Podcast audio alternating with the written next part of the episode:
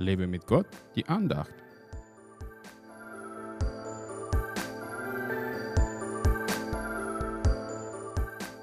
Heute, wenn ihr seine Stimme hört, so verstockt eure Herzen nicht.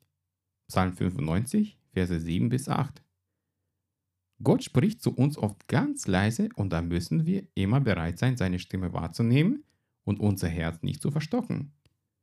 Wir müssen auch genau wissen, mit wem wir das gesprochene Wort Gottes, das in unserem Herzen gelandet ist, teilen können.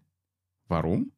Weil es immer Menschen gibt, die dieses Wort in unserem Herzen aus Neid, Eifersucht oder anderen lieblosen Dingen versuchen zu ersticken. Ich habe oft sogar Christen getroffen, die Gottes Reden zu mir anzweifelten und mich zum Zweifeln bringen wollten.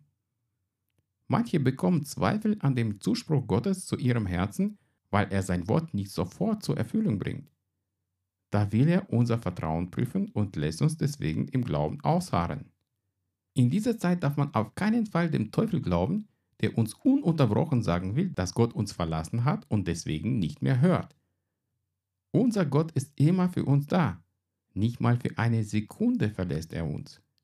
Wir laufen aber immer wieder die Gefahr, unser Herz vor Gottes Stimme zu verstocken und stellen stattdessen Radio und Fernsehen laut. So ist es ganz leicht, Gott zu überhören und falsche Entscheidungen zu treffen. Das wollen wir doch nicht, oder?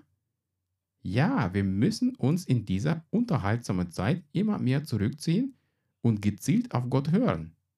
Auch für ein paar Tage den Fernseher auszuschalten und sich intensiv mit dem Wort Gottes zu beschäftigen, kann unserer Beziehung zu unserem Vater nur gut tun. Habe immer ein offenes Herz für Gott und achte auf sein Reden zu dir.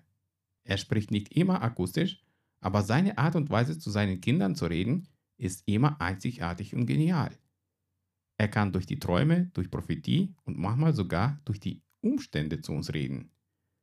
Das sind nur einige Beispiele, denn Gott ist sehr kreativ, wenn es darum geht, seinen geliebten Kindern etwas zu vermitteln.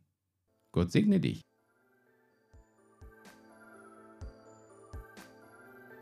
Hat dich diese Andacht ermutigt?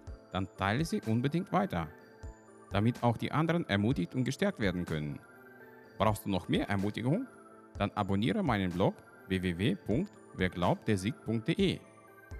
Werde auch ein Teil meiner virtuellen Gemeinde und registriere dich unter www.einfachkirche.de.